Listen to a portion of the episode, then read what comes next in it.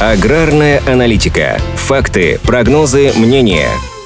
Урожай овощей обещает быть рекордным. Минсельхоз оценил текущую динамику сбора картофеля и овощей открытого грунта, и пока прогнозы на урожай оптимистичные. Во-первых, посадочную площадь под овощными культурами в этом году увеличили на 2,5%. Во-вторых, погода весной и в начале лета была благоприятна для выращивания овощей. Как отмечают в Картофельном союзе России, к середине июля собрано уже 139 тысяч тонн картофеля, на целых 15% больше, чем в это же время год назад. При этом урожай урожайность тоже довольно высокая, в среднем 45-50 тонн с гектара, а в некоторых случаях, например, в Астраханской области, даже выше 60 тонн с гектара. Объем сбора овощей открытого грунта на 16 июля составил 165 тысяч тонн, что сопоставимо с урожаем прошлого года за аналогичный период. Пока уборочная кампания находится на начальной стадии. Обработано только около 2% площадей картофеля и 12% овощей. Основной период начнется в конце августа-начале сентября, но уже сейчас Минсельхоз крайне позитивно настроен в плане итоговых цифр. В ведомстве ожидают минимум 6,8 миллионов тонн картофеля и не менее 5,2 миллионов тонн овощей открытого грунта. В прошлом году был установлен рекорд по сбору овощей закрытого грунта – полтора миллиона тонн. В этом сезоне, по прогнозам экспертов, есть все предпосылки для того, чтобы как минимум повторить, а то и улучшить показатели по тепличным овощам. Более того, с этого года в России действует система, при которой продукция из личных подсобных хозяйств может попасть на прилавки магазинов торговых сетей, но не напрямую. В качестве посредников должны выступать сельскохозяйственные кооперативы или производители. На федеральном уровне обсуждается механизм господдержки фермеров, чтобы стимулировать их выращивать овощи, в том числе для ритейла.